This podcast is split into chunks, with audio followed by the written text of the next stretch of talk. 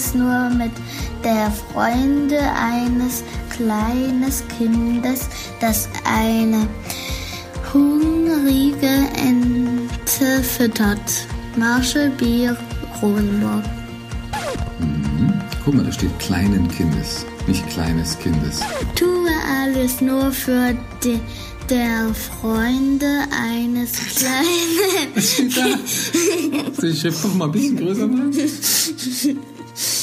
Tue alles nur, tue alles nur mit der Freunde eines. Freunde?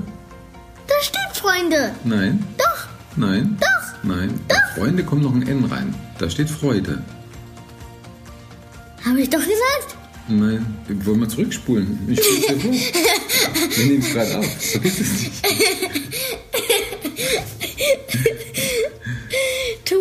Alles nur mit der Freude eines kleinen Kindes, das eine hungrige Ente füttert. Okay, supi.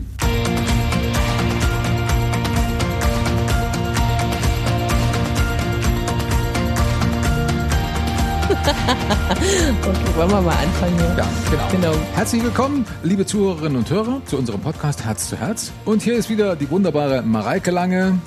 Hallo, schönen guten Tag. Ich freue mich, dass wir wieder miteinander podcasten. Und natürlich ähm, freue ich mich auch, dass du da bist, Steffen. Dankeschön. Und ähm, mit, mit mir gemeinsam in den Austausch kommst zum, zur nächsten Runde Beziehungsgestaltung. Ich hoffe, ihr habt es noch nicht über. Das äh, ist ja das Thema unseres Podcasts an sich. Ne? Herz Ja. zu Herz ist das große Oberthema. Und äh, wie geht's mir in meiner Beziehung mit meinem Partner? Wie kann ich da Würze, Pfeffer, Liebe, Sexualität, Austausch, Freude, Gemeinschaft reinbringen? Das sind so die Unterthemen und die ackern wir so nach und nach ab. Ja, und die, äh, aber es geht ja immer noch um Gestaltungsmacht, richtig? Die also Gestaltungsmacht wir haben ja diese, noch, genau. diese wundervollen Fragen an euch gestreut und da haben da immer noch ähm, Rückmeldungen in der Pipeline, die wir gerne mit euch teilen möchten, wo die, ähm, dürfen wir eigentlich einen Namen nennen? Nein, oder? Ähm, doch können wir. Julia heißt Julia, sie. aber- für uns heißt sie Julia. Das Ja. ist unser Deckname für sie, sozusagen. Die liebe Julia, ähm, die trägt heute unsere Sendung ein Stück weit, weil sie sich ja auch die Mühe gemacht hat, ihre äh, die Fragen, die wir an euch gestellt haben, ähm, zu beantworten per WhatsApp-Sprachnachricht. Und das freue ich mich total, dass wir da heute jemanden haben, der nicht, also der nicht nur an unserer Stelle quatscht, sondern wir eben auch irgendwie noch so einen Sparring-Partner haben, wo wir ackern dürfen. Ganz genau. Wenn ihr übrigens Lust habt, uns auch ähm, unsere Fragen auf WhatsApp-Sprachnachricht zu beantworten, dann tut euch keinen Zwang an. Die Nummer lautet 0172 360 6496. Ich wiederhole 0172 360 6496. Unter dieser Nummer könnt ihr uns WhatsApp-Sprachnachrichten zukommen lassen. Die Fragen findet ihr auf unserer Facebook-Seite Herz zu Herz Podcast. Da stehen nochmal unsere Fragen, wie ihr eure Beziehung gestaltet. Das interessiert uns. Genau. Ja.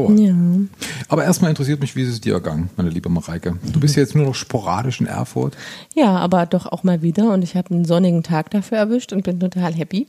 Ja, ähm, wie geht's mir? Also jetzt gerade im Augenblick bin ich ähm, ein kleines, klitzekleines bisschen aufgeregt, weil ich immer, auch wenn das hier ähm, Radioballett ist trotzdem ähm, immer noch so ein bisschen, ich habe immer Lampenfieber, egal ob, also auch wenn ich schön. live gehe, ich Ja. habe immer noch so ein, ich habe mal äh, gesagt bekommen, das ist so der Applaus des Herzens, wenn man über seine Komfortzone geht. Oh, ist das ein schöner Ausdruck, das muss ich mir merken. Der Applaus des Herzens, wenn man über seine Komfortzone geht. Das ist aber wirklich, das würdigt ja auch das Lampenfieber ein bisschen, ne? Ja, Mhm. ja, ja. Ja, ja, genau. Also ähm, ja, und also das ist so das, das Gefühl, was ich gerade am meisten wahrnehme, so die innere Aufregung vor dem großen Podcast aufzeichnen. Und ähm, Du, wir zeichnen übrigens schon auf, ne? ja, ja, ja, ja, das ist, äh, ich weiß, wir sind im Warm-up. wir, wir haben ja in der Fol- Folge 005 haben wir ja grandiose 45 Minuten geschafft zu Warm-up. Ich hoffe, wir kommen da heute Bevor wir dann zum Thema gekommen sind, ja, ich erinnere mich. Hm. Das, ähm, ich, also ja, vielleicht ganz kurz, was habe ich erlebt? Ich ähm, komme immer mehr in Hamburg an. Ich erlebe Hamburg als eine ah, einfach wunderschön. Also die behaupten ja selber, es gibt in, äh, in der in der Radi in dem Radiosender Radio Hamburg. Ähm, der, der Jingle geht auch irgendwie, wir leben in der schönsten Stadt der Welt. Und ich finde das so schön, weil das mich auch immer, ich bin aber total happy, wenn ich das höre und Auto fahre. Und ich freue mich immer, wenn ich über die Elbbrücken fahre. Mhm. Das ist ein so wunderschöner Anblick. Also das ist schon so, so die Nähe zum Wasser. Ich, das finde ich schon sehr geil. Also das gefällt Sieht mir total gut. Viel von der Stadt dann und vom Wasser. Ja, ja, wenn du über die Elbbrücken auf der A1 reinfährst, also das, ich komme von der A25 fahre über die A1 rein, richtig in die Stadt, weil ich bin so ein bisschen im Südosten. Ähm, zwar gut angebunden, aber gleichzeitig irgendwie trotzdem draußen und ein bisschen Ruhe und, und Sehen und so und das ist toll. Also mhm. ich liebe das total. Ja, und jetzt bauen sich so langsam Kontakte auf und wir sind jetzt im März, bin ich ähm, bei den GfK-Tagen in Hamburg dabei, am, ich glaube, 23., 24., Samstag und Sonntag kann auch 24., 25. sein, ich weiß es nicht genau. Da äh, darf ich dabei sein, mitwirken, bin auch in den Verein ähm, für gewaltfreie Kommunikation in Hamburg eingetreten, habe da schon ganz tolle Beziehungen geknüpft und freue mich total, dass da ganz viele ähm, Menschen schon so in meinem unmittelbaren Umfeld sind, die gewaltfreie Kommunikation mhm. ähm, leben, sich drin üben, lehren und ja, da tun sich gerade viele Türen auf. Mhm. Darüber bin ich total erfreut und ähm, das Hast macht du schon eine, eine Übungsgruppe in Hamburg gefunden oder, oder willst du selber eine einrichten? Mm, Ich spiele mit dem Gedanken. Ich habe tatsächlich, ähm, ich habe gerade eine virtuelle Übungsgruppe, Mhm. die über einen Facebook-Kontakt, also der Volkmar, der hat eingeladen und das ist äh, sozusagen so eine Art Übungsgruppe mit angegliederten Kurs. Also das Lernen, äh, das Lernthema ist ähm, Selbstheilung durch gewaltfreie Kommunikation. Mhm, ja. Ähm, wo wir halt wirklich so um, um uns drin üben, so den inneren Schmerz, der manchmal noch auftaucht zu bestimmten Themen, der immer wieder im Alltag auch auftaucht, ob gewisser Dinge, die wir gesagt bekommen von anderen Menschen, ähm, dass wir den mehr so halten, den mehr so hinterfragen und, und darüber nochmal authentischer auch in den Austausch mit dem anderen gehen können. Also Selbstempathie, gelebte Selbstempathie ist dann so das fördergründige Thema auch. Und das ist gerade total schön. Also ja, da, Das am eigenen Leib zu erfahren, Empathie ja, zu erfahren, ja, ja. äh, gehalten werden zu erfahren. Mhm. Ja, und aber auch die Erfahrung zu machen, dass man Schmerz, ähm, wir haben ja so diesen Hang, ähm, häufig den weghaben zu wollen. Ja, da sind wir im Widerstand, den wollen wir nicht haben. Dass wir aber, wenn wir Traurigkeit wahrnehmen, ähm, dass das, äh, wenn wir das durchleben, also wenn wir uns mal bewusst machen, was damit einhergeht, dass das wie so ein prickelndes sich auflösen dann damit einhergeht und das wirklich dann auch wieder richtig gut ist. Also besser, als wenn man so dagegen hält und das nicht wahrhaben will und sich irgendwas anderes erzählt. Ja. Du meinst, wenn die Traurigkeit mit einem Ritual versehen wird, also mit einem angenehmen, mit einem wohlwollenden, würdigenden Ritual Mhm. Ja. versehen wird, dann, Ja. dann beginnt sie sich langsam aufzulösen, weil sie dann gesehen wird. Genau. Wie, wie alle Gefühle. Also ähm, ich weiß nicht, wer es gesagt hat, ich habe das mal ähm, aufgeschnappt. Ähm, dass, dass Gefühle sind wie kleine Kinder. Die ziehen an unserem Rockzipfel sozusagen, bis wir sie sehen. Ja. Und wenn wir sie sehen und sie würdigen und, und ihnen uns den, den ähm, geforderten Anteil an Aufmerksamkeit geben, dann gehen sie auch wieder und spielen woanders. Ja, ja? ist ein schönes Bild, prägt sich auf jeden Fall ein. Und das zeigt auch, dass sie nichts Unangenehmes sind. Weil Nein. Kinder, auch wenn sie manchmal ein bisschen quengelig sind, die sind einfach Kinder und das gehört dazu, das ist Teil ihres Lebens. Ne? Genau, und so sind auch die Gefühle. Die sind Teil unseres Lebens. Die machen, glaube ich, einen wahnsinnig großen Anteil zur unserer Lebendigkeit aus. Wenn wir nicht Gefühle wahrnehmen würden, würden wir uns überhaupt nicht lebendig fühlen. Mhm, ja. Also wenn man sich, wenn, du, wenn du als Hörer manchmal so den Eindruck hast, ich bin irgendwie so ein, so ein Zombie, dann, dann hat es vielleicht was damit zu tun, dass du dir gar nicht erlaubst, deine Gefühle wahrzunehmen. Oder umgedreht, sobald ich ähm, Mittel und Maßnahmen ergreife, die dafür sorgen, dass ich meine Gefühle nicht mehr umfassend wahrnehme, verwandle ich mich in einen Zombie. Habe ich wieder gemerkt, dass bei mir gibt es bestimmte Musik- und Stilrichtungen, die sorgen dafür, dass ich kalt werde. Also gefühlskalt werde. Da gehört beispielsweise bestimmte Heavy-Metal-Musik dazu oder auch bestimmte Filmmusik dazu, die, ähm, die dafür sorgt, dass ich mich momentan in diesem Augenblick tatsächlich in die Rolle dessen versetzen kann, für die diese Musik mal geschrieben worden war. Also ich denke zum Beispiel an ähm, die Musik aus Terminator 2, falls die jemand gerade äh, vor dem geistigen Ohr hat. Das ist Ich habe nur das Bild von Arnold Schwarzenegger im Ohr. ja, und da, dazu läuft eine ganz maschinelle, stark strukturierte, wenig von Melodien, eigentlich nur von Rhythmus und schweren und schweren Bässen getragene Musik. Und ähm, wenn du die laut hörst über Kopfhörer oder so, dann dann schalt, dann macht das was mit dir, da schaltet das ganz viel aus. Und das, ja, das passiert dann. Und ähm, das kann man durchaus einsetzen als Strategie, wenn man das möchte, aber man sollte es nicht den ganzen Tag lang machen. Es tut einem auf Dauer nicht so ganz richtig toll gut. Okay. Was wollte ich noch von mir erzählen? Ja, das neue Jahr hat begonnen. Wir hängen ja immer ein bisschen hinterher mit, ich weiß, unsere Aufzeichnungen, also wir zeichnen immer Folgen auf, die kommen dann eigentlich erst zwölf, Mon zwölf Wochen später. Deswegen, was ihr jetzt hört, das ist vor zwölf Wochen passiert. Äh, da war es bei uns noch Januar. Haltet euch fest. Wenn ihr das jetzt also im April hört, bei uns war noch Januar, nicht wundern. Deswegen, ich habe gestern die erste Übungsgruppe des Jahres hier bei uns am, am Firmensitz von quasebad.de am Karl-Marx-Platz 1 gehabt in Erfurt. Und es war die erste Übungsgruppe in Erfurt und ich war so sehr überrascht und erfreut, weil äh, fast alle Stammgäste gekommen sind. Es waren einige krank, gute Besserung von dieser Stelle aus und alles Liebe gut. Und ich hoffe, dass an dem Augenblick, wo dieser Podcast gesendet ist, ihr wieder gesund und munter auf beiden Beinen steht. Und wir hatten auch zwei neue, ähm, zwei Neuzugänge sozusagen. Und ähm, einen von den beiden, äh, ich glaube, er hat nichts dagegen, wenn ich äh, seinen Vornamen hier nenne. Er heißt Gosi. Er hat zu mir gesagt, er kennt dich auch. Mhm, kennt ähm, Gosi. Ein unglaublich lebendiger, ähm, voller Esprit und Lebensgeist steckender Mensch, der ähm, sich sofort in die Übungsgruppe eingebracht hat, der sofort ähm, ganz viele kluge Fragen gestellt hat, der ähm, viele Ideen und Konzepte der gewaltfreien Kommunikation ähm, hinterfragt hat auf so eine angenehme Weise. Also hinterfragt hat auch, um zu lernen, warum, warum ist es sinnvoll, dass wir für unsere Gefühle ähm, Verantwortung übernehmen? Was ist der Unterschied zwischen fühlen und spüren und empfinden? Und, und also er hat so viele Fragen gestellt, dass wir, wir sind aus dem Staunen nicht rausgekommen. Es hat unsere Übungsgruppe sehr, sehr belebt. Und ich kann euch nur raten, liebe Zuhörerinnen und Zuhörer da draußen, wenn ihr in einer Stadt lebt, in der es noch keine Übungsgruppe für gewaltfreie Kommunikation gibt, und ihr habt aber Lust, euch diesbezüglich äh, einzusetzen, dann gründet euch einfach eure eigene Übungsgruppe. Rosenberg hat, glaube ich, gesagt, ähm, dass es wert ist, etwas zu tun, selbst wenn man nicht in der Lage ist, es perfekt zu tun. Hauptsache, man fängt überhaupt das mal an und kommt ins Tun dann. Der Rest mhm. ergibt sich von selbst. Noch ein schönes Bild auch beizutragen.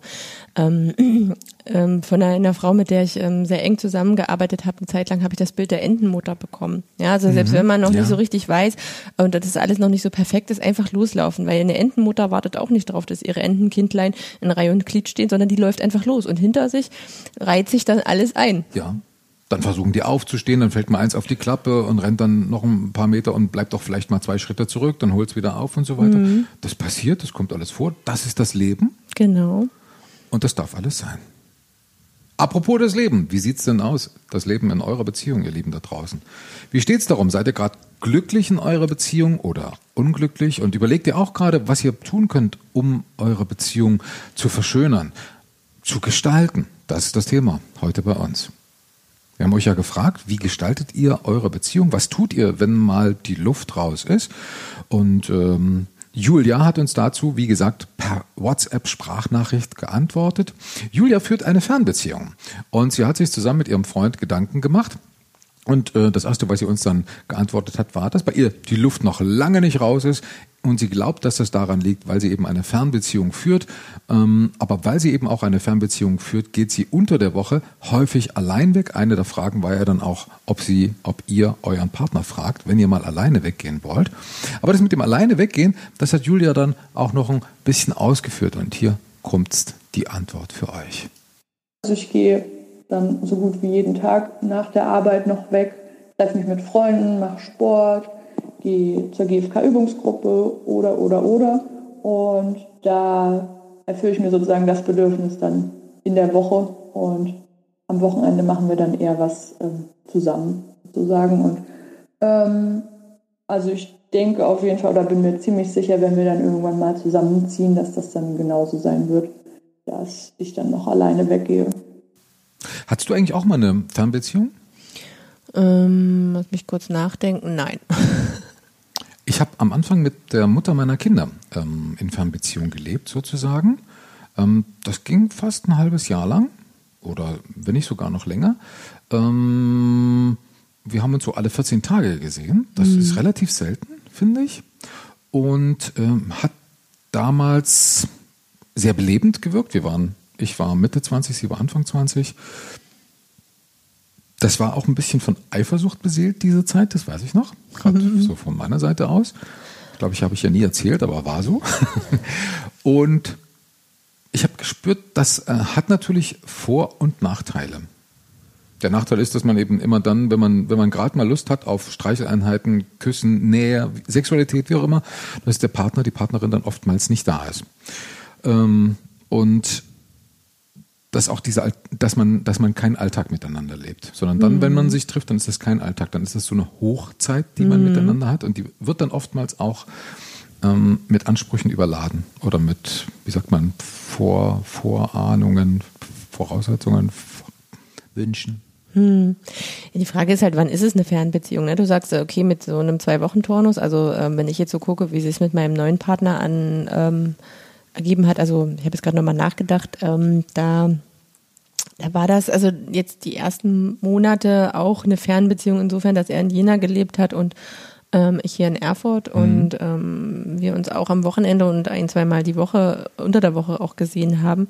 Aber ich sehe das gar nicht als Fernbeziehung, weil mhm. das tatsächlich so häufig war von der Frequenz her, dass wir schon ein Stück weit trotzdem auch Alltag miteinander hatten. Mhm. Also so, ist halt die Frage, ist das eine Fernbeziehung, wenn man keinen Alltag miteinander hat? Oder wie, wie definiert man das überhaupt? Wir haben ja in der Folge Nummer 5 festgestellt, dass es immer wichtig ist, auch so ein bisschen zu definieren, was mhm. jetzt damit gemeint ist. Und ich bin gerade tatsächlich ein bisschen verwirrt. Wann ist es eine Fernbeziehung und wann ist es eine nicht Fernbeziehung? Jetzt, wo du die Frage aufwirfst, stellt sich mir auch plötzlich die Frage, welche Beziehung ich augenblicklich führe. Meine Lebensgefährtin und ich, wir bewohnen zwei eigene Wohnung, jeder seine eigene.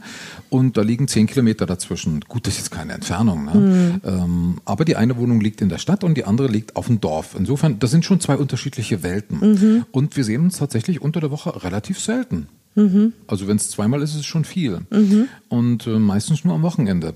Ist das jetzt auch eine Fernbeziehung oder nicht? Wir telefonieren häufig miteinander und ähm, in der Stadt rauschen wir quasi an der Straßenbahn manchmal miteinander aneinander vorbei. Ist es eine Fernbeziehung oder nicht? Hm. Für mich fühlt es sich nicht so an. Hm. Wir sind uns trotzdem sehr nah irgendwie gefühlt. Oh, gut. Also das ist nur mal so in den Raum gestellt. Ich habe, wie gesagt, auch meine Distanzen nach Jena, man könnte das ja jetzt so sagen, ist ja doch ein paar Kilometer, mhm. aber ich habe das gar nicht als, deswegen habe ich auch spontan mit Nein geantwortet, weil ähm, ich, sich das für mich überhaupt nicht so angefühlt hat. Schon gar nicht, weil es auch nicht lange war, weil wir wohnen ja jetzt auch zusammen und ähm, es hat sich jetzt auch nicht so wirklich verändert im Sinne von, wie wir miteinander zusammenleben. Mhm. Na, das wird noch. Meinst du? Veränderung ist Teil des Lebens. Ja, natürlich ist, also ich meine, Beziehungen entwickeln sich ja auch. Wir haben ja bestimmte Stadien auch, die wir miteinander durchleben. Ja. Lebensumstände ändern sich, ja, Menschen ändern, also entwickeln sich.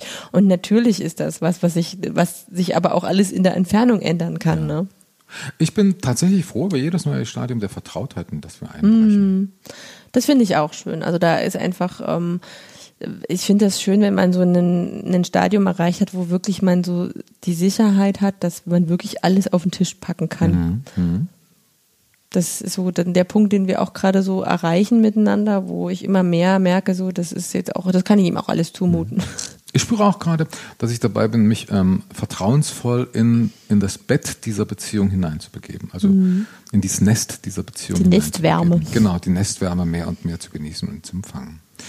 Äh, apropos Wärme. Wir wollten ja von euch wissen, fragt ihr euren Partner um Erlaubnis, wenn ihr mal was für euch unternehmen wollt. Also nochmal zur Erinnerung, bei Julia ist das so, sie und ihr Freund, die führen eine Fernbeziehung. Und darum lautet die Antwort von Julia dann auch, wenn ich halt ähm, nach der Arbeit was mache, frage ich ihn nicht. ähm, ich mache halt, wie gesagt, mein Ding und er halt auch. Und klar, wir schreiben ab und an mal, aber es gibt auch Tage, wo wir mal nicht schreiben und wo halt jeder das macht, was er gerade macht. Und das ist aber vollkommen in Ordnung. Also wir vertrauen uns halt total und ähm, ja, wenn wir halt das Bedürfnis haben zu wissen, wie es dem anderen geht, dann schreiben wir oder rufen wir an und wenn nicht, dann nicht. Die Generation heute, die schreibt ja immer, ne? die ruft ja kaum noch mhm. an. Das finde ich auch befremdlich, muss Oder ich WhatsApp-Sprachnachricht. Ja, WhatsApp-Sprachnachricht ist immer noch eher was als, als das Schreiben. Also erstens finde ich es unglaublich ein Zeitfresser, das Schreiben, also zumindest mhm. wenn es lange Nachrichten werden. Mhm. Und zum anderen finde ich es auch schön, die Stimme vom anderen zu hören. Ich genieße das auch, ja. Mhm. Also ich weiß, wenn ich äh, meiner Lebensgefährtin abends nicht auf den Keks gehen will, weil ich weiß, sie ist noch mit einer Freundin weg oder sonst irgendwie, dann schicke ich auch eher eine WhatsApp-Sprachnachricht, in der mhm. ich aber noch mal kurz meinen Tag ganz kurz Revue passieren lasse, meine eigenen Befindlichkeiten auf den Tisch lege und alle lieben gute Wünsche für Sie dann da reinpacke. Und ansonsten freue ich mich natürlich oft, wenn ich Ihre Stimme hören kann in einem Telefongespräch abends nochmal. Mhm. Ja, wie war das denn mit Unterstützung? Das ist ja bei Fernbeziehungen auch nochmal so ein Thema. Der andere ist ja nun mal in einer anderen Stadt. Kann Frau oder Mann sich da eigentlich auf Unterstützung des Freundes, der Freundin, des Lebensgefährten berufen? Julia hat uns von sich berichtet und sie löst das mit in Sachen Unterstützung mit ihrem Freund folgendermaßen.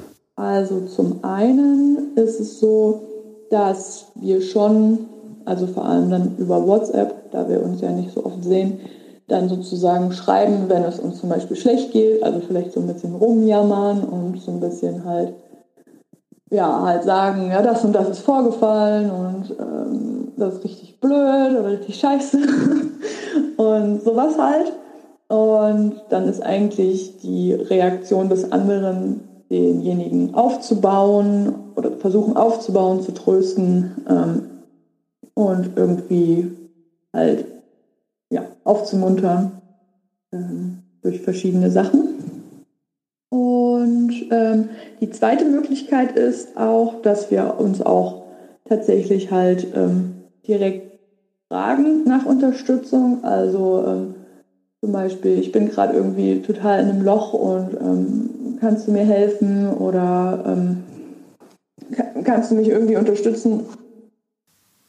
Hm, das finde ich das finde ich mutig und eindrucksvoll, denn das ist nicht selbstverständlich, habe ich festgestellt. Also ich habe immer gedacht, das wäre selbstverständlich, als ich so Literatur der GfK gelesen habe, wo ja gesagt wird, dass es okay ist, äh, sich mhm. Hilfe und Unterstützung zu holen. Das war für mich übrigens auch ein neuer Gedanke, mhm. erstmal, als ich mit der GfK konfrontiert worden bin.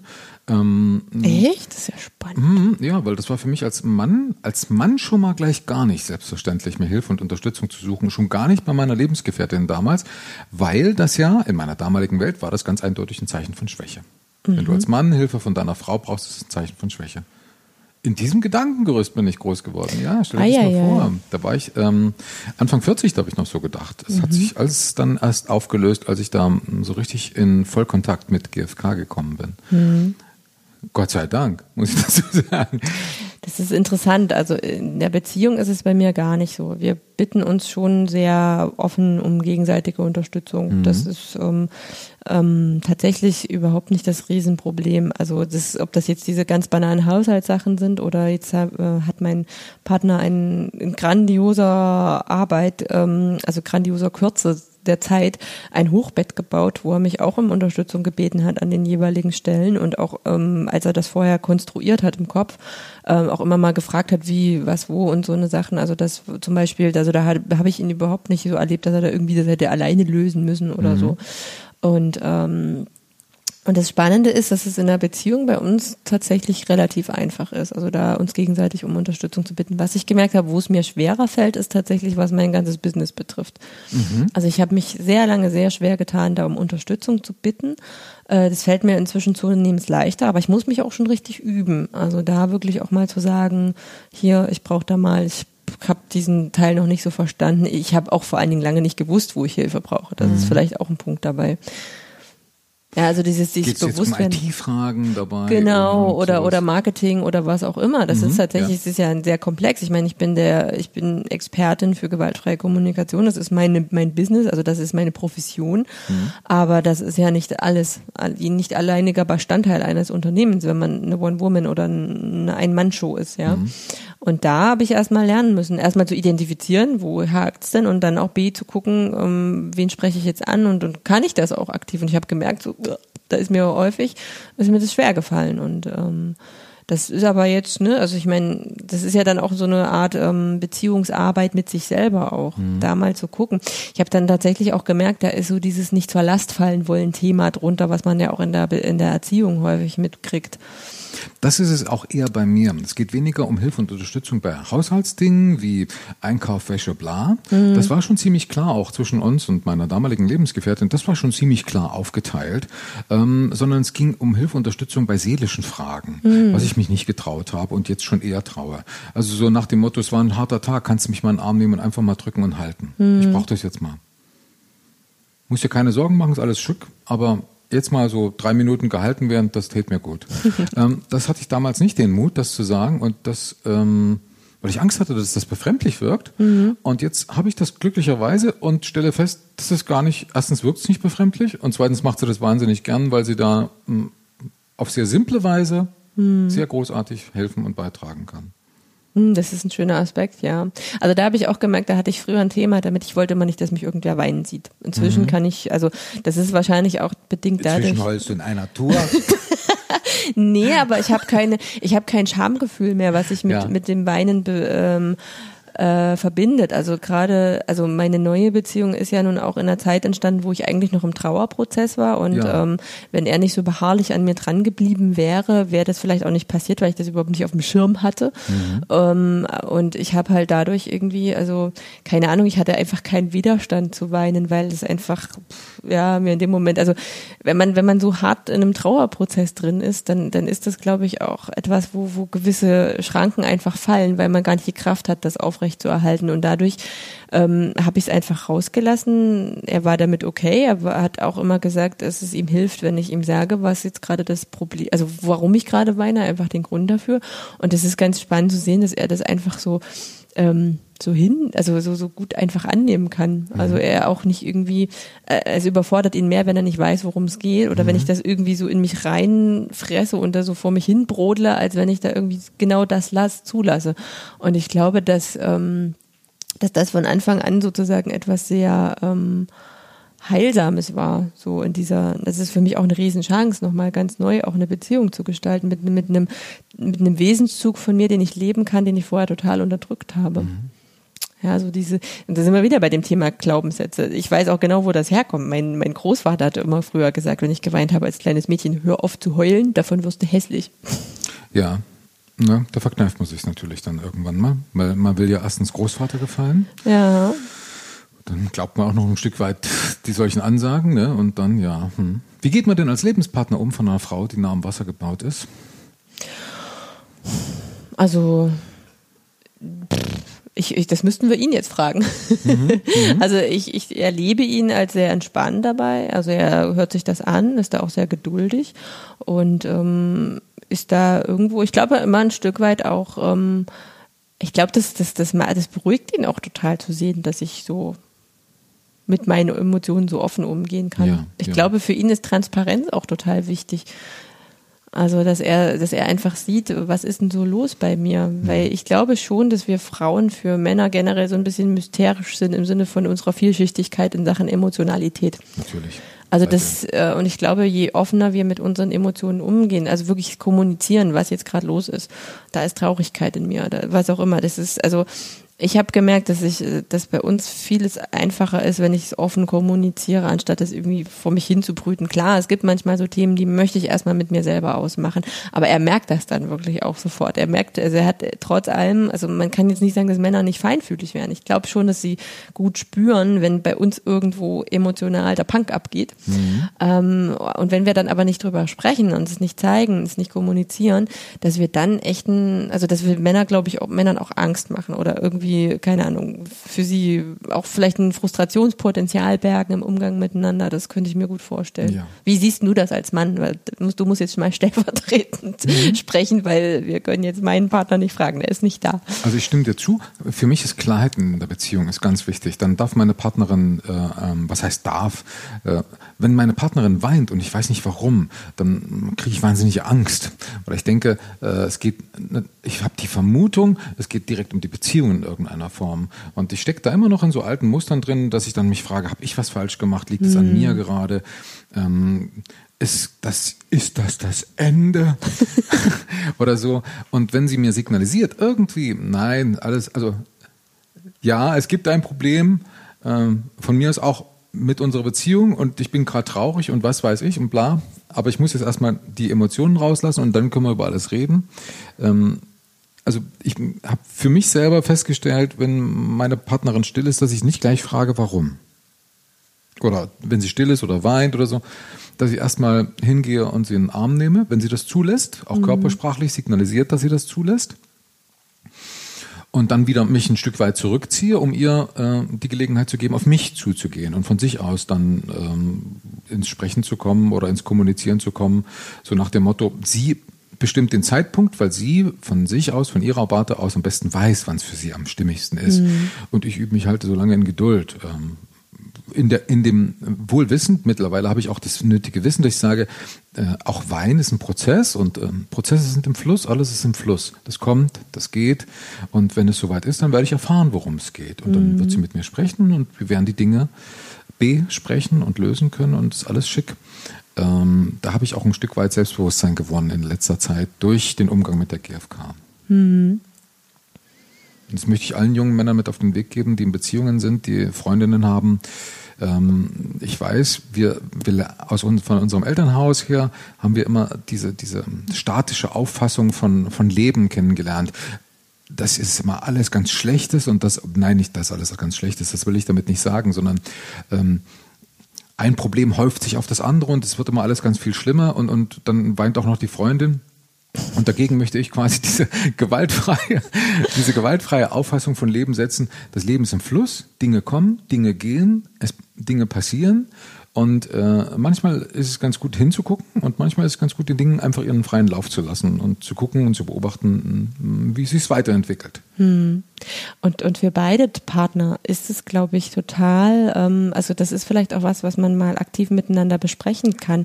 Inwieweit, inwieweit ist es denn auch, ich, ich sag's mal in Anführungszeichen, ungefährlich, äh, ungefährlich, ja, mhm. sich mit seinen Gefühlen gegenseitig auch zuzumuten, wenn mhm. man denn weiß, dass Gefühle etwas sind, was kommt und was geht. Ich habe tatsächlich ähm, für mich einen großen Zusammenhang darin gefunden, dass ich, wenn ich mit mir zugestehe zu weinen, also mich mit diesem traurigen also die, dieser Trauer auch zuzumuten, ja. dass ich tatsächlich wesentlich weniger schnell in die Wut komme. Also, also irgendein, also ich, ich habe es noch nicht ganz raus, ich bin da auch immer noch im Prozess, ja. ähm, das für mich herauszufinden, aber ich habe gemerkt, dass wenn ich Traurigkeit und, und all diese sehr, sehr schmerzhaften Gefühle, wenn ich die kommuniziere, ausdrücke, dass ich dann wesentlich ausgeglichener bin. Also ist für dich sozusagen auch das Weinen so eine Art wie soll ich sagen, Überdruckventil, mhm. das, wenn es anspringt, dafür sorgt, dass der Druck im Kessel nicht zu sehr steigt. Mhm, wahrscheinlich. Also ich, mhm. wie gesagt, ich habe es noch nicht ganz raus. Ich, das ist, mhm. das ist ja immer ein Entwicklungs- und ein Erkenntnisprozess und mhm. ähm, das ist halt auch das Schöne an der gewaltfreien Kommunikation. Wir kommen ja immer tiefer, wir kommen immer mehr so zum Kern, was uns ausmacht, auch an, mhm. also unsere Vielschichtigkeit an Emotionalität mehr kennenzulernen. Und das ist was, was ich über den Trauerprozess ja auch total ähm, erleben durfte. Also ich habe ähm, seitdem ich ähm, die Trauer über meinen verstorbenen Mann ähm, angegangen bin, ähm, habe ich ganz viele emotionale ähm, Erlebensbereiche gleichzeitig. Ja. Also ich, kon, ich habe zum ersten Mal erfahren, dass man traurig sein kann, aber auch gleichzeitig Freude empfinden kann. Das, das geht. Das klingt zwar erstmal paradox, aber das geht. Oder dass man auch um eine Person trauern kann, sich gleichzeitig freuen kann, dass es eine neue Person im Leben gibt, die einen unterstützt und, oder überhaupt über alles, was so da ist.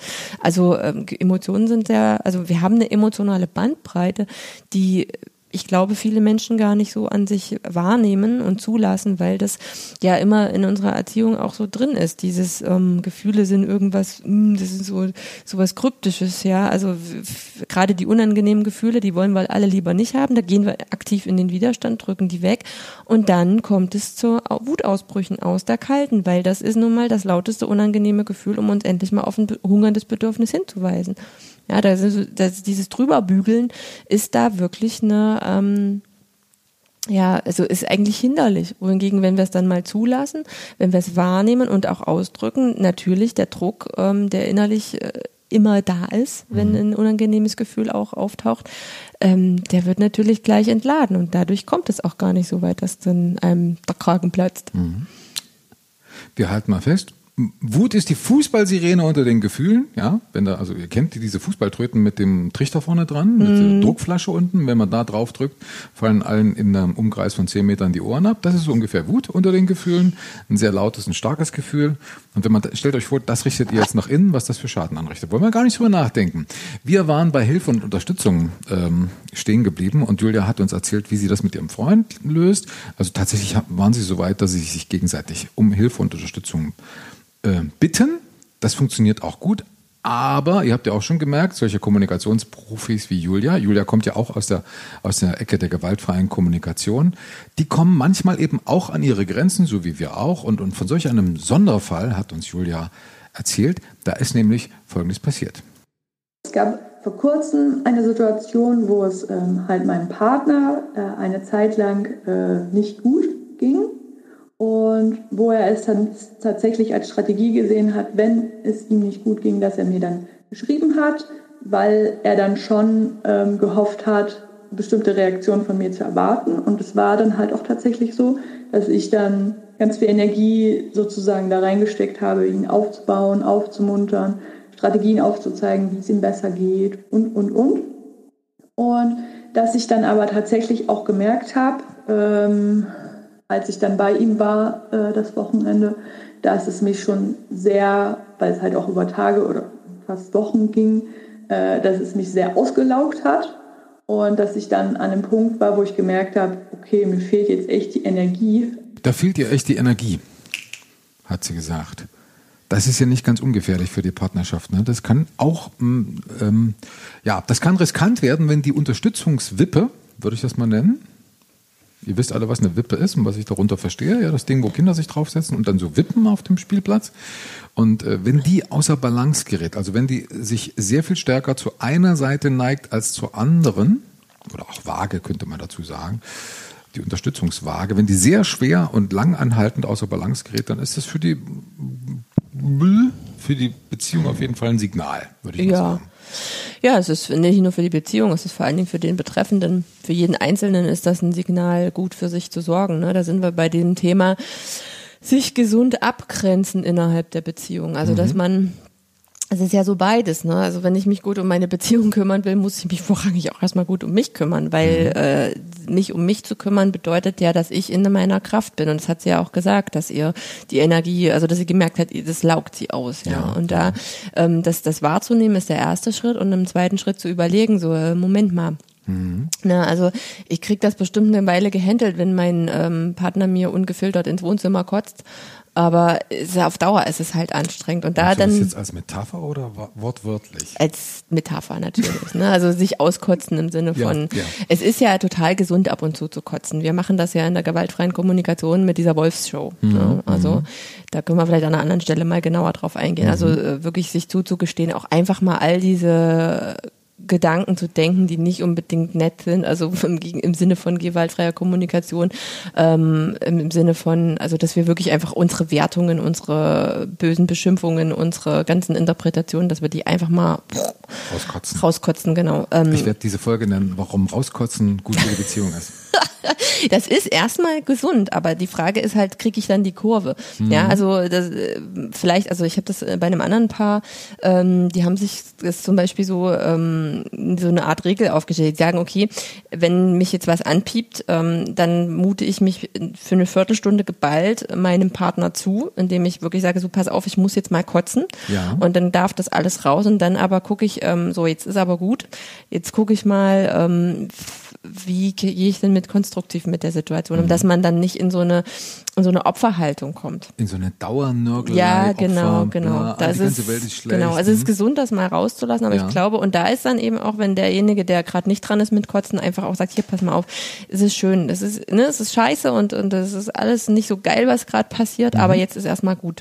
Jetzt komm mal raus da. Jetzt mhm. gucken wir uns das mal an, wie wir es vielleicht auch GFK-mäßig lösen können. Okay. Also das wäre zum Beispiel ja. schon fast eine gute Strategie, ja. um, um zu gucken, wie kann ich mich denn da selber auch schützen vor solchen Sachen. Das ist mir sehr hilfreich, dass du mir das sagst, weil mir vor kurzem gerade erst am Telefon so ein Fall gekommen ist, wo eine Freundin mich angerufen hat und äh, sich bei mir ausgekotzt hat, im wahrsten Sinne des Wortes. Und das hielt an und hielt an und hielt an. Und ich wusste, ähm, ich wusste nicht, wie ich empathisch darauf reagieren soll. Einen ra guten Ratschlag wollte ich und konnte ich mhm. auch nicht geben. Es wäre auch nicht angebracht gewesen. Das habe ich einfach gespürt. Ich war hilflos in der mhm. Situation mhm. und hatte keine Ahnung, wie ich damit umgangen soll.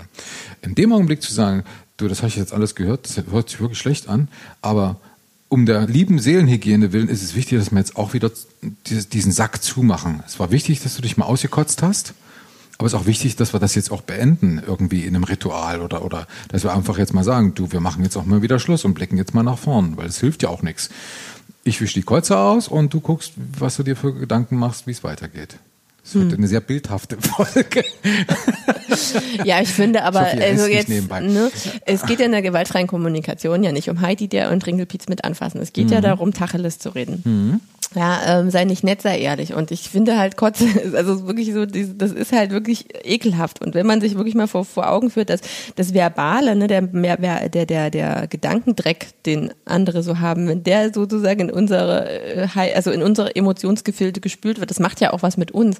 Ja, dann finde ich, ist das Wort Kotze schon angebracht. Mhm. Ja, das drückt es auch in aller Bildhaftigkeit aus, was da los ist.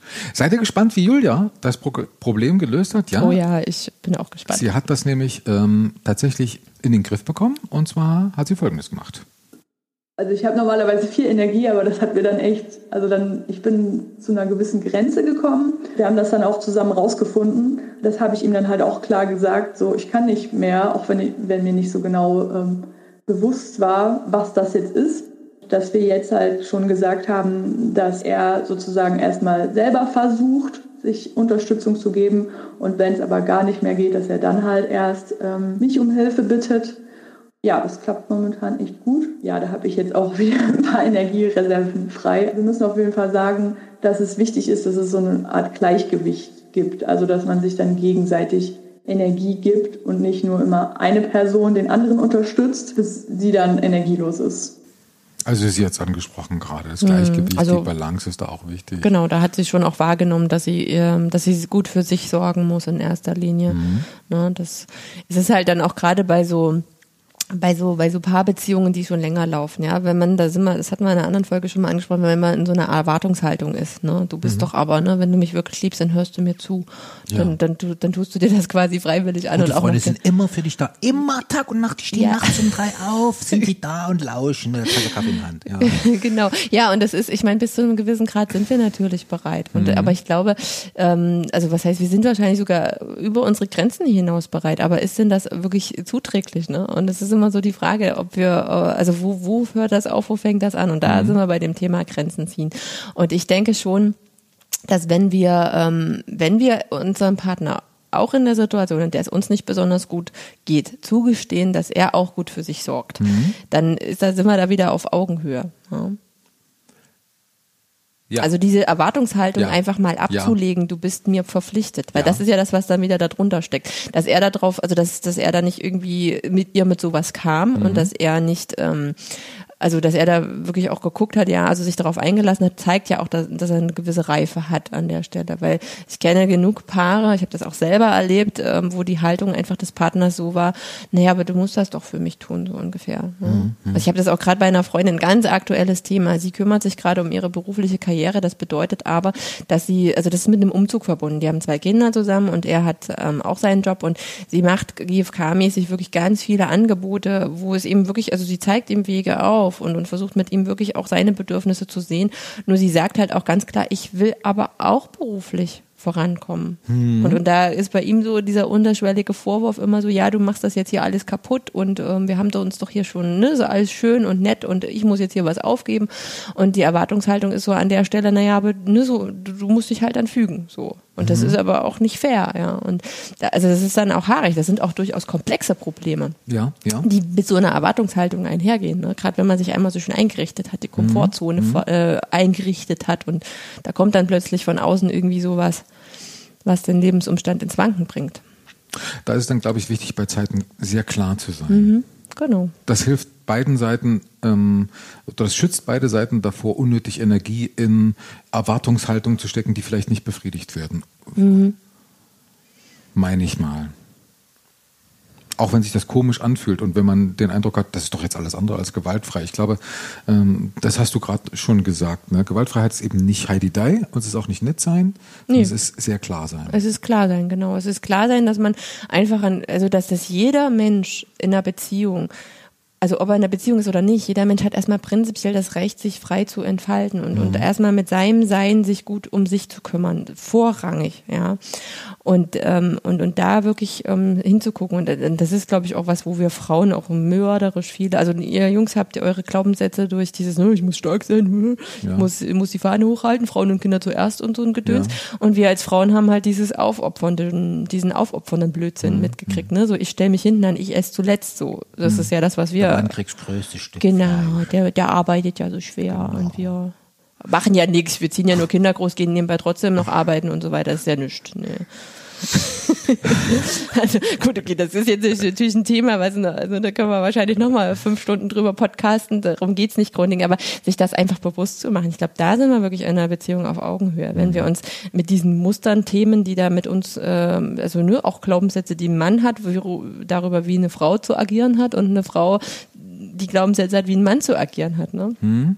dass man sich darüber auch mal austauscht und sich bewusst wird, so was habe ich denn da eigentlich für ein Bild von meinem Partner? Das kann die Beziehung, das kann die Beziehung echt nur lebendig machen. Sowas. Das bringt Pfeffer in die Beziehung rein.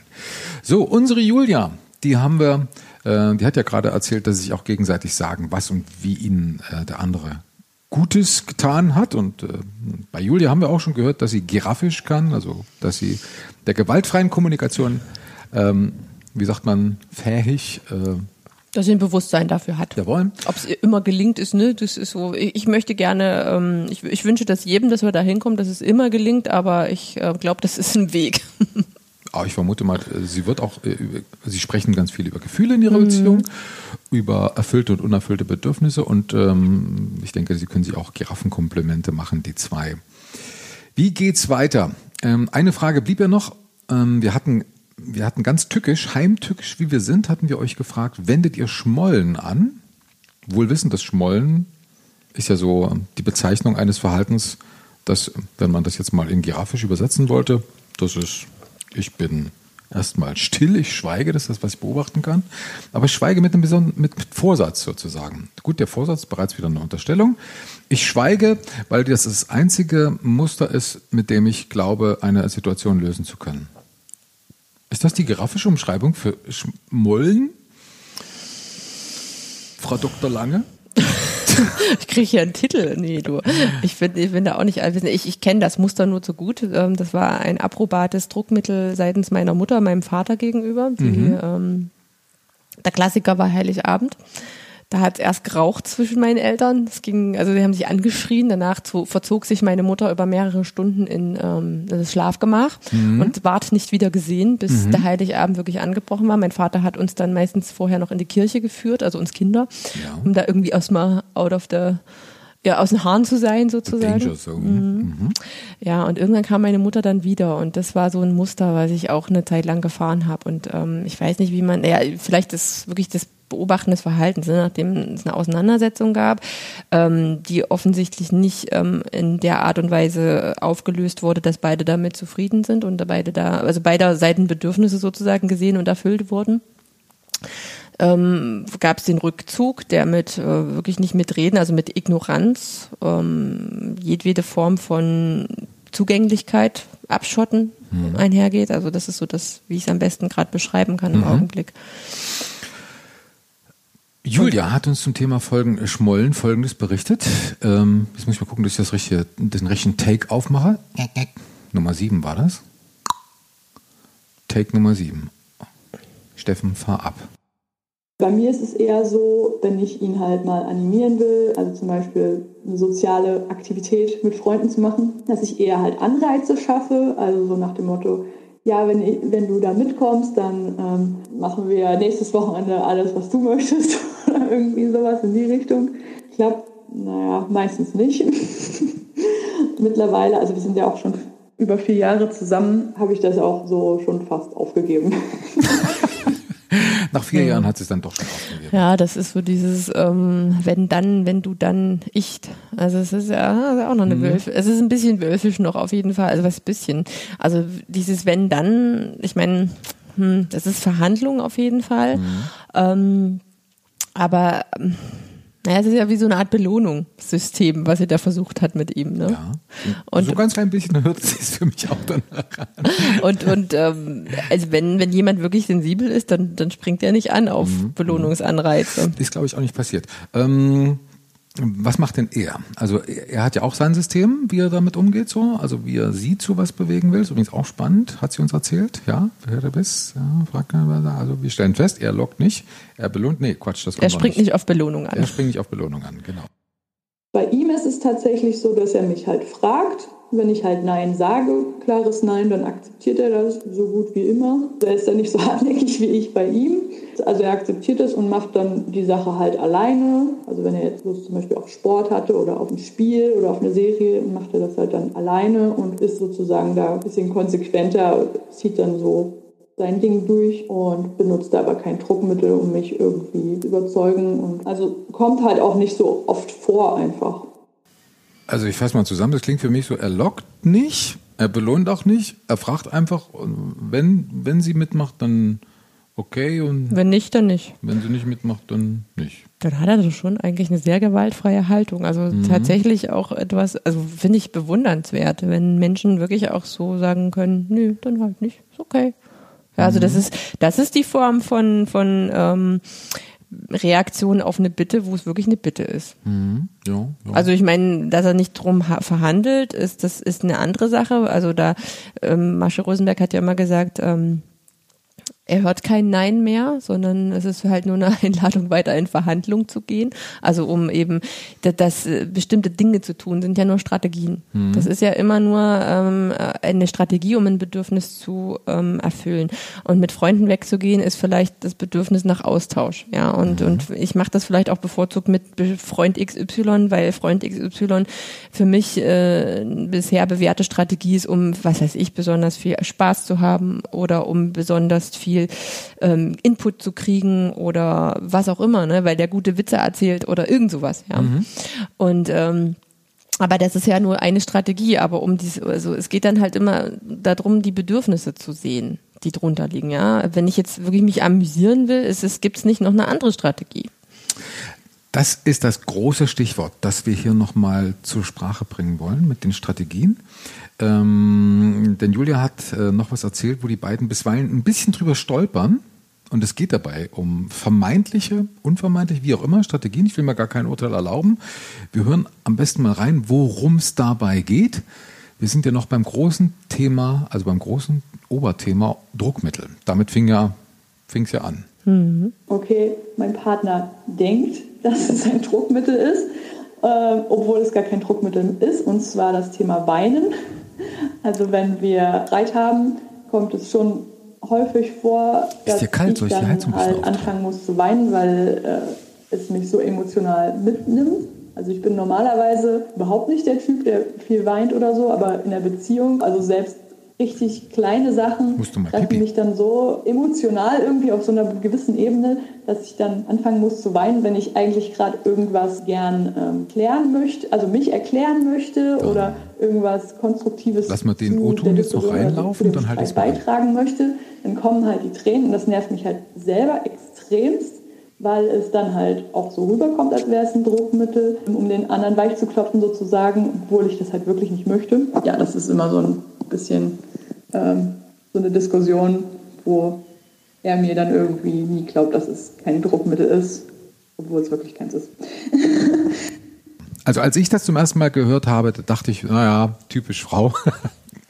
Aber ich muss ganz ehrlich sagen, ich habe mich dann mal so ein bisschen erinnert an meine eigene Vergangenheit. Mir fiel ein, mir geht's ganz genauso. Tatsächlich bin ich, wenn es emotional hoch hergeht, wirklich auch selber am Wasser, nah am Wasser gebaut. Das geht ziemlich schnell. Und dann, ähm, und ich empfinde das eben nicht als Druckmittel. Es passiert einfach. Also das ist äh, so wie Wasser den Berg runterläuft, so kommen mir die Tränen, wenn ich merke, ähm, ich komme gerade an meine Trends- Grenzen, ich möchte mich ausdrücken, kann es aber irgendwie nicht aus irgendwelchen Gründen und dann fängt es halt einfach an zu laufen. Das ist bei mir halt äh, auch ein Ding. Ich würde das jetzt gar nicht als Strategie bezeichnen. In mir ist, als ich das gehört habe, gerade so ein, so ein Bild des verletzten inneren Kindes aufgestiegen. Ne? So in der, man kennt das ja noch so aus, also ich kenne das noch so aus meiner Kindheit, so diese Ohnmacht darüber. Ja, ich werde nicht gesehen, ich werde nicht ernst genommen. Ähm, mein Gegenüber unterstellt mir das Schlimmste sozusagen und ähm, Ah ja, Ohnmacht ist tatsächlich das Gefühl, das ich damit verbinde. Hm. und ähm, ist da noch was drin? Ups.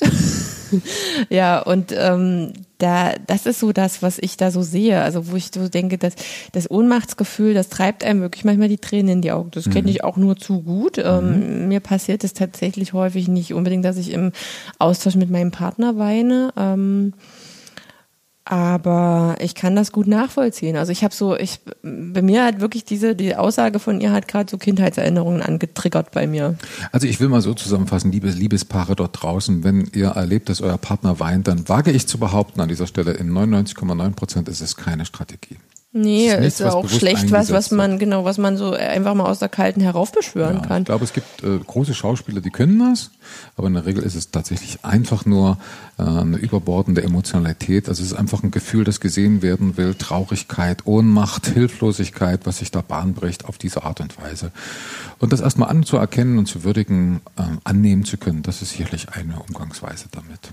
Genau. Übrigens pullern wir nicht nebenbei in irgendwelche Töpfe, sondern die Mareike hat sich gerade eine Tasse Kaffee eingegossen. Der hier nur so ganz, der, der kam hier so ganz äh, tröpfelig äh, quasi raus aus der Kanne. Ich weiß nicht, ob der leer ist. Ja, Kaffee, Kaffee ist halt alle, ne? Der Kaffee ist alle, von jetzt an geht's bergab oder würde es bergab gehen, aber wir haben an dieser Stelle des Podcasts äh, eine kleine Überraschung für euch. Wir haben euch nämlich Kuchen mitgebracht, weil ihr bringt ja nie welche mit. Ähm, bei uns ist ja noch Januar und deswegen hat der Bäcker um die Ecke, der hat einen wunderbaren Dreikönigskuchen gebacken. Mareike, würdest du den anschneiden? Ich weiß gar nicht wie. Du hast irgendwas von drei Teilen erzählt. Ähm, versuch mal so einen, äh, so, so einen dreiteiligen Stern reinzuschneiden. Mit so drei Megastücken. Den gibt's übrigens bei uns beim Bäcker um die Ecke in drei Geschmacksrichtungen. Die erste Geschmacksrichtung ist Frangin, Frangipan mit Mandeln. Die zweite Fruit Rouge, rote Früchte mit Schokoladenfüllung. Und die dritte Geschmacksrichtung ist Compote de Pomme mit Apfelkompott. Den haben wir. Was ist ein Dreikönigskuchen, werdet ihr euch fragen. Der Bäcker bei uns um die Ecke, der hat ähm, als kleinen Gag zwei französische Bäcker eingestellt, schon seit vielen Jahren. Und die zaubern dort französische Köstlichkeiten. Und in Frankreich ist es üblich, dass zum Dreikönigsfest wird Kuchen gebacken. Das ist so ein Blätterteigkuchen der mit so einer Mandelcreme-Füllung ähm, aus Mandelpuder, Zucker und Creme Patisserie gefüllt ist. Und das ist ein furchtbar leckeres Zeug, macht total direkt süchtig, ist sozusagen das Heroin unter den Kuchen. Und deswegen habe ich es heute in der etwas unverfänglicheren äh, Variante mit Apfelkompott gefüllt. Das kommt unserer deutschen nach, Natur nach Fruchtigkeit näher. Gerne hier so auf dem Teller, bitte. Welches? Ähm, das kleinste, wenn es geht. Die sind drei Ach, komm, gleich groß. her. So, jawohl. Herrlich. So, Mareike hat gerade geschnitten. Wir werden jetzt live hier im Podcast Kuchen, Kuchen verkosten. Das könnten wir eigentlich fast als Rubrik einführen. Der Finde ich Kuchen des Podcasts. Der Podcast-Kuchen. Weil der, der Bäcker um die Ecke, der hat äh, ein Händchen für Kuchen und Steffen Oh, ja. kann da immer mal was mit. Der hat auch so geile Tartlets, ne? Oh, da Ja, ja. ich mich auch mal reinsetzen. Wenn ihr bei euch einen richtigen guten Bäcker habt, der noch Bäckerhandwerk praktiziert, ich sag euch, unterstützt den. Geht dahin, kauft dem seinen Kuchen. Geht nicht in den Supermarkt, kauft guten Bäckerkuchen. So, und jetzt ist hier so ein Tierchen drin, oder was? Ach so, ja, richtig. Und in diesem Dreikönigskuchen könnte jetzt eine Figur drin sein, das ist der Gag, eine kleine Porzellanfigur, deswegen ein bisschen vorsichtig beim Kauen. Ich weiß nicht, wie groß sie ist, ich habe das noch nie Die gegessen. Plombe weg. So. Genau. mm.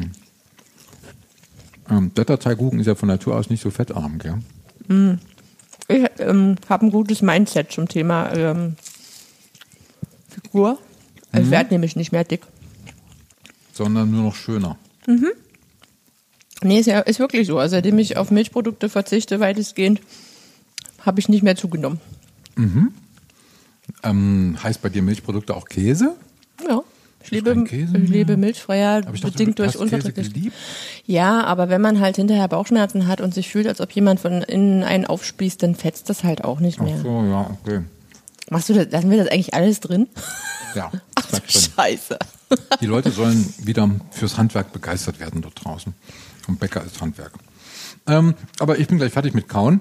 Und ähm, an dieser Stelle erstmal ganz vielen herzlichen Dank für die tollen Ausführungen, für die Zeit, die ihr in die Beantwortung unserer Fragen gesteckt habt, die ihr euch genommen habt, um über unsere Fragen zu sprechen. Und ähm, alles Gute an dieser Stelle für all eure Paare, die ähm, Zeit und Aufwand und Mühe in die Beantwortung unserer Fragen gesteckt haben. Apropos auch Fragen. an alle, die, die einfach lauschen und sich inspirieren lassen wollen. Ich finde ja, es ist auch total löblich, dass, ähm, dass ihr als Hörer da eine gewissen, gewisse Offenheit an den Tag legt, euch dafür interessiert. Ja, weil nur wenn ich mich noch interessiere, wenn ich nicht alles als, "Hm, das bringt ja eh nichts abtue, dann komme ich auch ein Stück weiter in meiner Beziehungsentwicklung. Da hast du was ganz was Wahres gesagt. Deswegen habe ich auch für uns, wir sind ja auch ein Paar. wir sind kein Paar, liebe Hörer da draußen. Aber im gewissen Sinne sind wir auch durch eine Beziehung verbunden, die Mareike und ich. Denn wir haben ja schließlich eine Podcast-Beziehung. Sozusagen. Eine Podcast-Ehe. Und ähm, ich hatte ja vor zwei Folgen ein paar Fragen gefunden, die ich so im Internet aufgestöbert habe und die sind noch lange nicht alle zu Ende beantwortet. Und aus diesem Grunde habe ich jetzt vor und Lust, einfach mal wieder drei Fragen davon zu nehmen und zu beantworten. Frage Nummer eins. Liebe Mareike, welche Eigenschaften stören dich an mir? Da sind wahrscheinlich jetzt meine Eigenschaften gemeint. Ich glaube, ich meine mich zu erinnern, dass wir so eine ähnliche Frage schon mal vor ein paar Folgen hatten.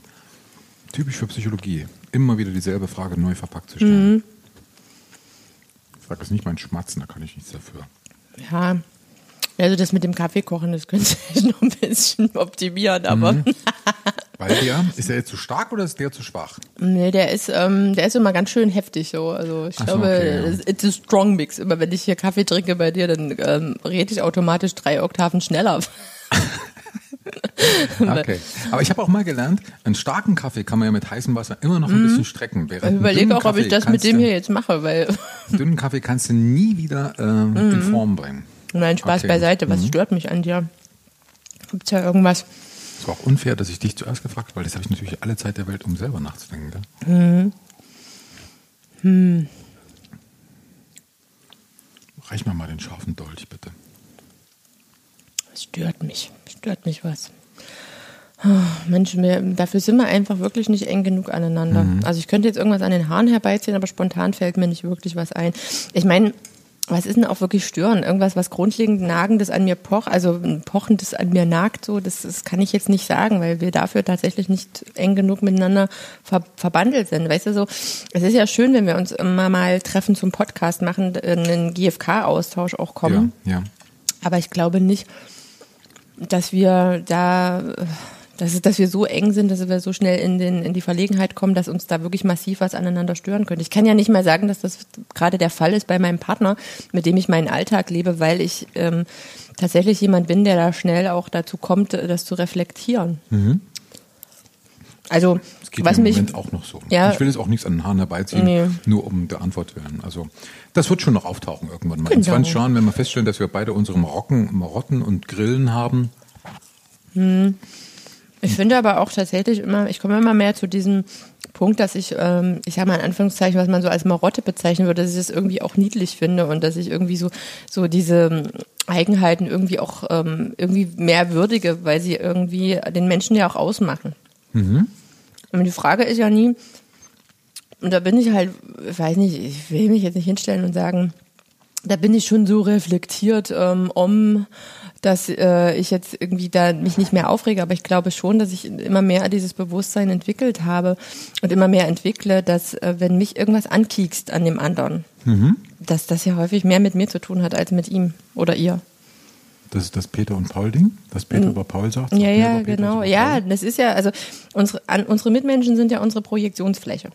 Ja, Also ja. alles, was, äh, ich meine, ich kann das doch alles in irgendeinem Licht sehen. Ich Ja. kann, ich kann zu der Art und Weise, wie du jetzt gerade äh, deinen Kuchen isst zum in Beispiel, Bröckchen schneidest. Ja. kann, könnte ich sagen, oh Gott, ist ja penibel pingelig oder so. Ich kann aber auch sagen, aha, das ist seine Art, das zu essen. Ich kann es niedlich finden. Weißt, weißt du, ich, Mhm. ich habe doch tausend Möglichkeiten und die Art und Weise, was ich darüber denke, das kann ich auch bewusst entscheiden. Und wenn ich merke, irgendwas, was ich gerade beobachte, äh, kiekst mich irgendwie an, kann ich mich mal fragen, warum kiekst mich das denn an? Mhm. Welcher Gedanke ist denn damit verbunden?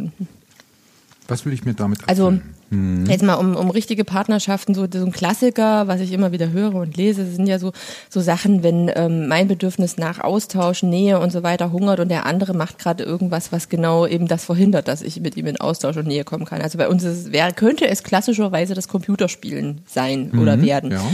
Ähm, ich glaube, vor, vor sechs oder sieben Jahren, als ich noch keine Ahnung von GfK hatte, hätte das bei uns tatsächlich sehr schnell ähm, ein Aufreger werden können. Ich merke auch, dass er an der Stelle sehr sensibel ist, weil er selber die Kritik hört, obwohl ich sie gar nicht äußere. ähm, Auch das ein Klassiker wieder.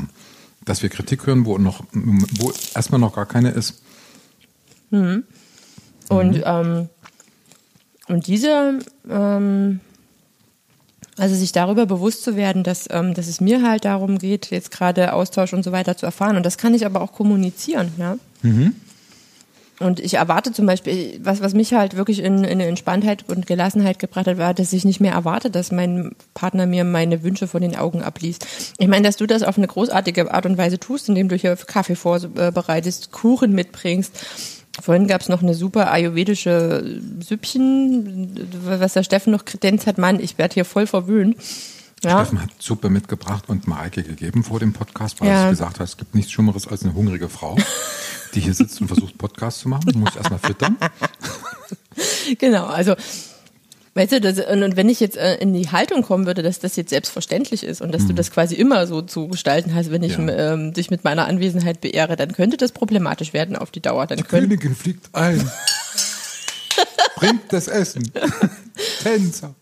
Ja, Genau. weißt du, wenn, wenn, wenn das jetzt, ne, was wäre, was du immer wieder tust, ich mich so daran gewöhne, dass ich wirklich in die Haltung komme, hey, ähm, das ist selbstverständlich, ja. Aber ich würde es immer gern tun. Ja, das ist, das sei mal dahingestellt. Also auch wenn du das gerne tust, aber das Problematische wäre dann meine Haltung, dass es so Hm. zu sein hat. Und dann hast du es einmal nicht in der vollen Schönheit. Da ist, was weiß ich, der Kaffee nicht da oder irgendwas. Hm. So und und dann und dann, wenn ich dann mich darüber echauffiere, dann weiß ich, dass ich ähm, dass ich sozusagen in so eine Haltung gekommen bin, dass es selbstverständlich geworden ist. Ja. Hinter diesem vermeintlichen Altruismus steckt ein ganz kleines Stückchen Egoismus, weil natürlich habe ich es einfach auch selber gern gemütlich und ich habe selber gern, wenn wir so ein bisschen auch Kaffeetafel haben, beim Podcast ein bisschen Käffchen haben, was was Nützliches zum Schnabulieren so und es uns beiden gut geht miteinander, denn das ist schließlich auch ähm, Quality Time. Wir haben uns jetzt nicht mehr so oft. Du bist jetzt in Hamburg, ich bin in Erfurt. Und ähm, das sind zwei intensive Stunden, die wir im Austausch haben. Nebenbei nehmen wir die auch noch auf. Das ist im Prinzip das, der Grundgedanke unseres Podcasts. Und ähm, dann wollen wir diese beiden Stunden auch so schön und gemütlich, wie es man irgendwie macht, verbringen. Gemütlich ist überhaupt ein schönes Wort. Ja. Schön, dass es das im Deutschen gibt.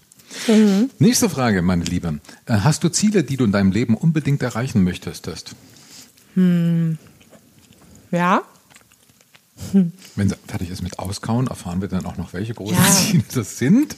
Schmatz hier so fröhlich ins Schmatz, Mikrofon. schmatz. Aber du hast noch keine Figur gefunden, oder? Nee, aber ich bin ja auch noch nicht durch. Hast du schon gesagt, dass da eine Figur drin ist in dem Kuchen? Und Ja, ja, äh, ich Figur bange auch die ganze Zeit schon um meine, um meine Zahnfüllung, deswegen esse ich so langsam. Glückwunsch. Ja, also ich Herzlichen habe, Glückwunsch, ähm, Ihre Krankenkasse. ja genau, um das zu vermeiden, ähm, äh, esse ich hier sehr langsam und äh, kaue sehr bedächtig. Bedacht, ja. Ähm, also ich habe auf jeden Fall unbedingt noch Ziele. Also ich möchte gerne, ich möchte gerne eins erreichen in meinem Leben, nämlich, dass mein Sohn, wenn er erwachsen ist, immer noch gerne mit mir Umgang hat. Sich immer noch, also vielleicht nicht mit jeder Sorge ähm, an mich wendet, aber dass er schon ähm, mit, mit seinen wichtigen Anliegen, mit vielleicht auch wichtigen Entscheidungen, die er zu fällen hat, dass er mich da durchaus mit einbezieht. Ich will jetzt nicht, dass er total an mir klebt. Ich will auch, dass er ein Stück frei ist, eigenständig, selbstständig, aber ich möchte gerne eine eine herzliche Beziehung zu ihm führen, auch wenn er erwachsen ist. Das ist so eines der großen Ziele. Das ist so ein ideelles Ding. Materiell, hm, also pff, ich, ich habe halt, ähm, ich habe halt schon ähm, den Wunsch in mir, wobei ich jetzt noch kein messbares, also ich kann jetzt noch nicht so ein Smart-Ziel draus machen, aber ich trage so eine Vision in mir, dass eben wir tatsächlich flächendeckend ähm, viel mehr in die gewaltfreie Haltung gegenüber unseren Kindern kommen. Also ich träume da zum Beispiel von so Sachen wie eben wirklich Schulen ähm, mehr in Richtung, also Giraffenschulen mehr ähm, ins Leben zu rufen. Ja, also wo eben vielleicht auch Schule ganz neu gedacht wird und wo einfach nicht mehr so in diesem Stil gelernt wird. Sowas habe ich, ähm, also ich möchte auch gerne Eltern mehr ins Boot holen. Also ich will halt wirklich das flächendecken, weil ich sehe einen riesen Zusammenhang zwischen, wie gestalten wir Gesellschaft. Die Gesellschaft ist ja kein, kein Wesen, sondern die Gesellschaft besteht ja aus vielen einzelnen Individuen. Und das, was wir als Erwachsene tun, hat wahnsinnig viel damit zu tun, wie wir erzogen wurden. Unsere Erziehung ist, also es gibt so ein tolles Buch, das heißt, am Anfang war Erziehung.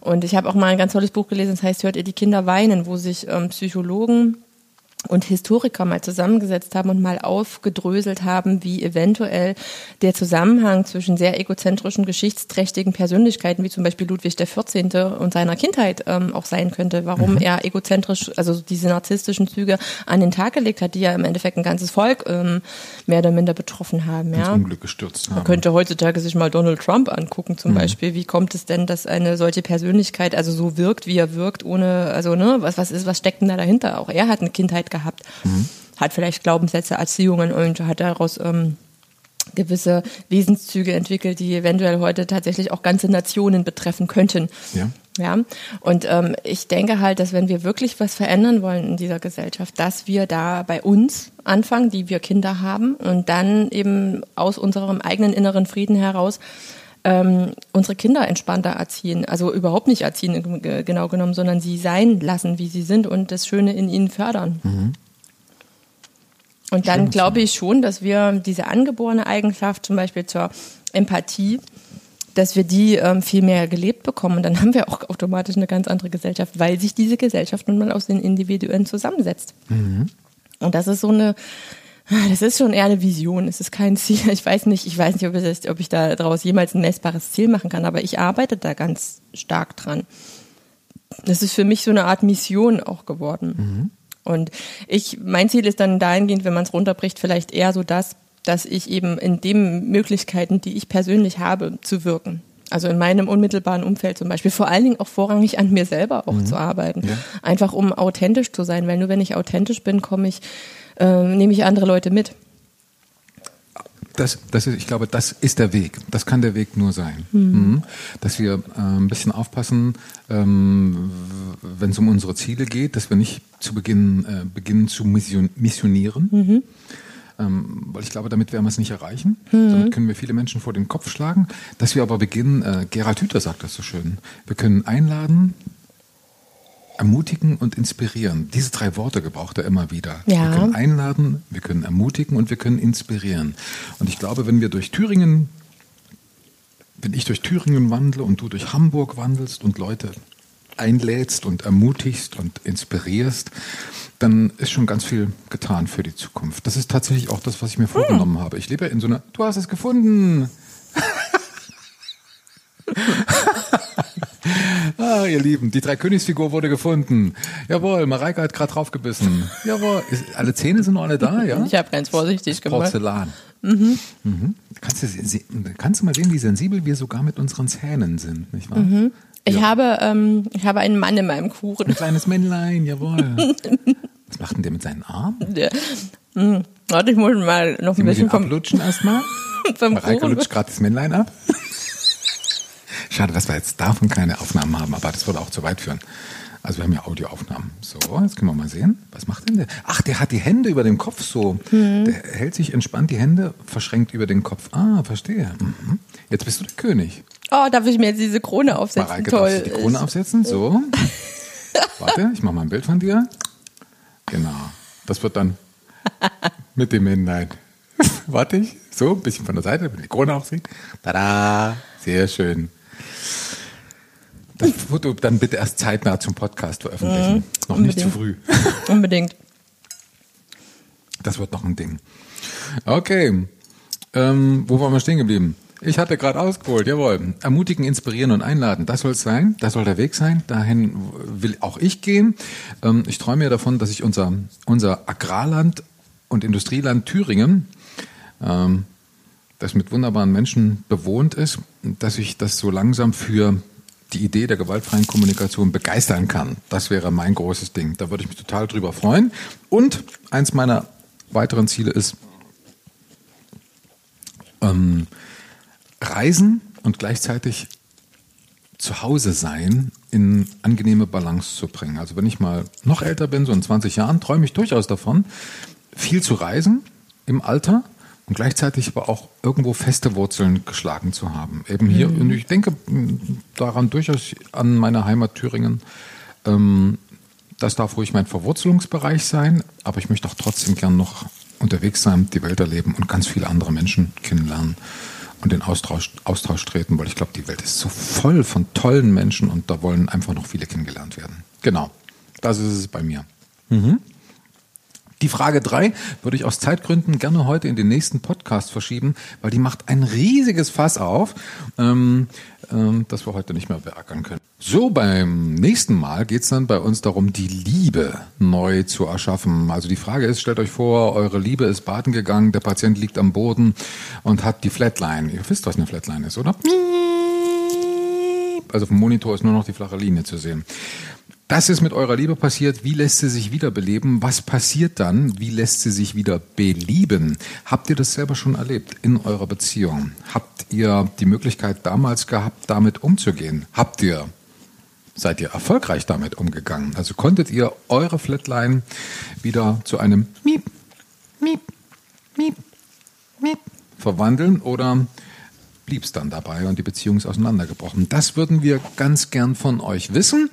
Und wenn ihr uns Lust habt, wenn ihr Lust habt, uns diese Frage zu beantworten, dann tut das gerne auf unserer Facebook-Seite Herz zu Herz der Podcast. Schreibt uns gerne auch eine Mail an Mareike Lange. Die ist zu erreichen unter ihrer Internetseite liebevollefamilie.de .de.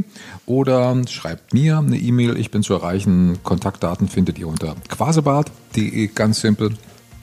Und natürlich könnt ihr auch ähm, ja, eure Strategie, die ihr gefunden habt, um eure Liebesbeziehung wieder zu beleben, falls euch das selber schon gelungen ist, dann äh, uns schildern unter 0172 360 6496 0172 360 6496. Schickt uns einfach eine WhatsApp-Sprachnachricht, wo ihr uns schildert, wie es euch gelungen ist, eure Liebesbeziehung wieder neu zum Leben zu erwecken und auch, falls es euch nicht gelungen ist, auch Geschichten vom Scheitern interessieren uns natürlich, weil wir alle, glaube ich, etwas davon lernen können.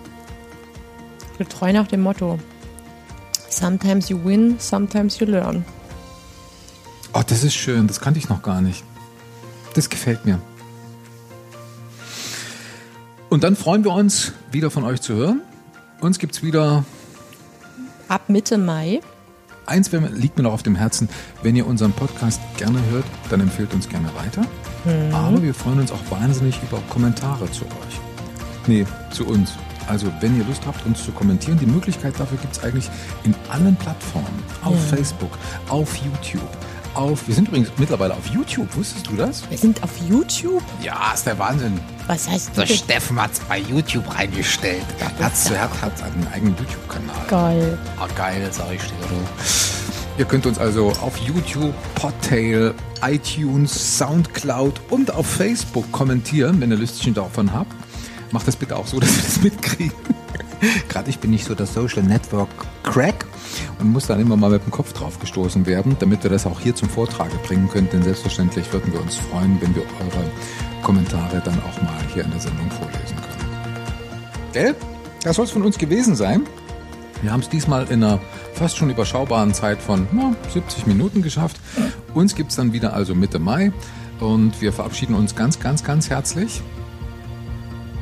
Dahin von euch eure Mareike Lange und euer Steffen Quasebart. Ciao. Tschüss.